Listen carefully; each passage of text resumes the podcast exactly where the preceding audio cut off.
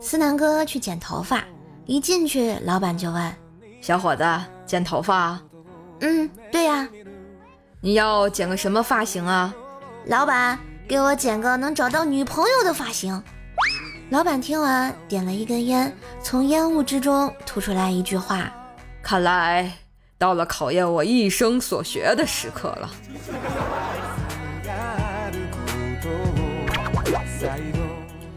思南哥呢，找了一个路边摊算命老者算姻缘。老人看了思南哥，暗暗的叹了口气，脸色凝重。思南哥立马紧张起来，问老者为什么叹气。老者不答。思南哥赶紧掏出一百块钱递给老者。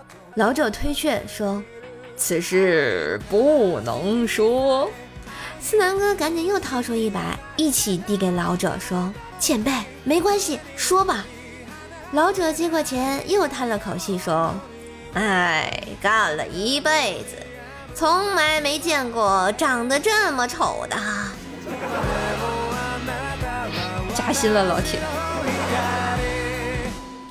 记得思南哥有一次相亲啊，和哥们儿的表妹相亲，哥们儿提前透露说他表妹过于注重第一印象，如果第一印象不错呢，那就是同意和你聊一聊。如果第一印象不好，就习惯性的问你有车有房有存款吗？这样的问题故意刁难你，让思南哥提前做好心理准备。那天思南哥一进门，他表妹足足看了思南哥有三秒，然后就突然问思南哥：“你家有别墅吗？”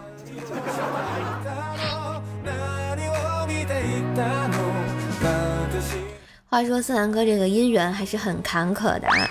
有一天，女同事啊，然后在思南哥这里喝多了。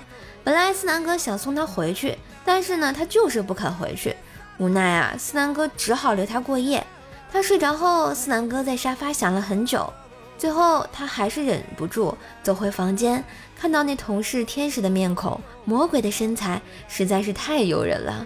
思南哥轻轻地拿走枕头边的五毛钱，心想：小心驶得万年船，还是放在自己兜里。安全点儿，还能不能行？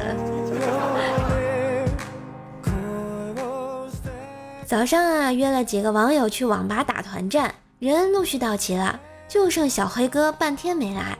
给他打电话才知道，来的路上被车撞了，还流了不少血。我们一听吓坏了。急匆匆地赶到事发现场，趁小黑哥他昏迷之前，要到了游戏账号和密码，然后赶紧回网吧找人上号。好险哦！